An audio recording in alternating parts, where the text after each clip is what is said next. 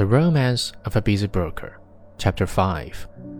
By George, I'll do it now, said Maxwell, half aloud. I'll ask her now. I wonder I didn't do it long ago. He dashed into the inner office with the haste of a short trying to cover. He charged upon the desk of the stenographer. She looked up at him with a smile. A soft pink crept over her cheek, and her eyes were kind and frank. Maxwell leaned one elbow on her desk. He still clutched fluttering papers with both hands, and the pen was above his ear.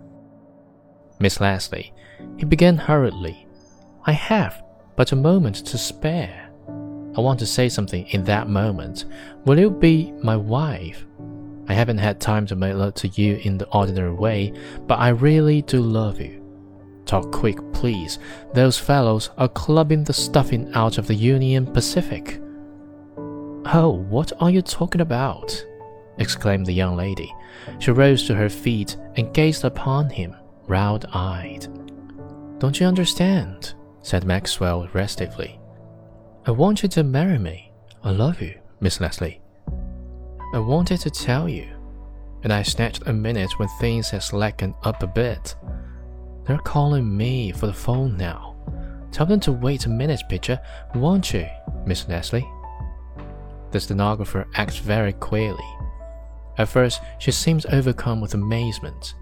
Then tears flowed from her wandering eyes, and then she smiles suddenly through them.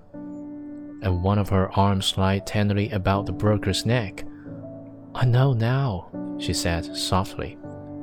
It's this old business that has driven everything else out of your head for the time. I was frightened at first, don't you remember? Harvey, we were married last evening at 8 o'clock in the little church around the corner.